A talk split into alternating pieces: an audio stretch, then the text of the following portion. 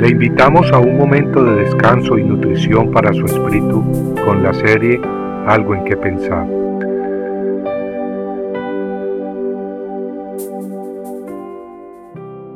Todo el que en campo abierto toque a uno que ha sido muerto a espada, o que ha muerto de causas naturales, o que toque hueso humano o tumba, quedará inmundo durante siete días.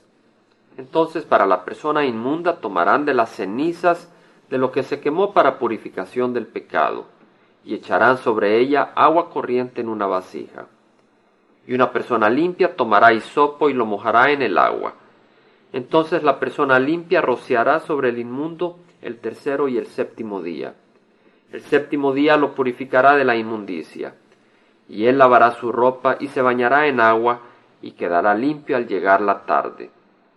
Números capítulo 19 versículos 16 al 19. En los versículos que acabamos de leer, vemos que cuando una persona tocaba un cadáver, dicha persona quedaba inmunda, y para ser limpiada tenía que hacerlo de acuerdo al plan de Dios.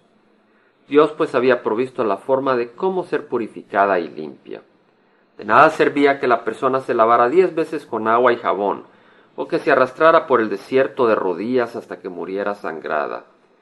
No, Dios había establecido cómo una persona inmunda por haber tocado un muerto debía ser limpia. En Números 19:20 leemos que Dios dijo, El hombre que sea inmundo y que no se haya purificado a sí mismo de su inmundicia, esa persona será cortada de en medio de la asamblea, porque ha contaminado el santuario de Jehová. El agua para la impureza no se ha rociado sobre él, es inmundo. En todo esto encontraremos enseñanza y aplicación para nuestras vidas. Primero, notemos que la persona tenía que saber que era inmunda para querer ser limpia. Y de igual manera nosotros hoy en día necesitamos conocer la palabra de Dios y necesitamos que el Espíritu Santo abra nuestros ojos para entender que en nuestras vidas hay pecado, que somos inmundos.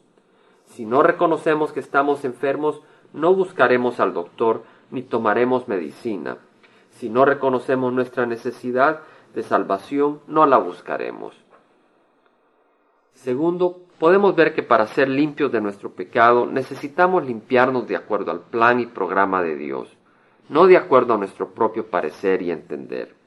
Y es que la justicia y sabiduría de Dios son infinitamente superiores a la nuestra. Nuestros métodos no son seguros, el de Dios es cierto y seguro. Tercero, la persona inmunda por haber tocado cadáver necesitaba primero creer en Dios y querer ser parte de su pueblo para seguir el proceso de purificación. Y es que esto es lógico. Nadie paga grandes cantidades de dinero por el consejo de un médico en quien uno desconfía. Tampoco nadie compra ni toma una medicina muy cara que él le prescriba. Y de igual manera nadie dejará su vida en este mundo, tomará su cruz y seguirá a Cristo, a menos que uno crea en él. Cuarto, notemos que la persona que actuaba con fe obedeciendo la palabra de Dios era la que quedaba limpia. No habían terremotos ni un ángel que se le apareciera desde el cielo gritando a grandes voces Eres limpia, eres limpia.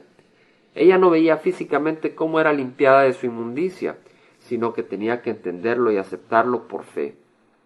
De igual manera nosotros hoy en día, por fe podemos ser lavados con la palabra de Dios purificados con la sangre de Cristo y declarados limpios y justificados de todos nuestros pecados. Muy probablemente no escucharemos un ángel desde el cielo que nos grite, eres salvo, eres salvo.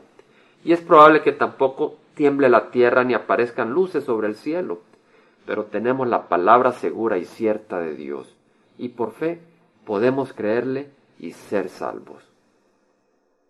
Compartiendo algo en que pensar, Estuvo con ustedes Jaime Simán. Si usted desea bajar esta meditación, lo puede hacer visitando la página web del Verbo para Latinoamérica en www.elvela.com. Y el Vela se deletrea E L B de verdad E L A, donde también encontrará otros materiales de edificación para su vida. Puede también escribirnos al Vela Pio Box 1002 Orange, California 92856, Estados Unidos. Dios le bendiga.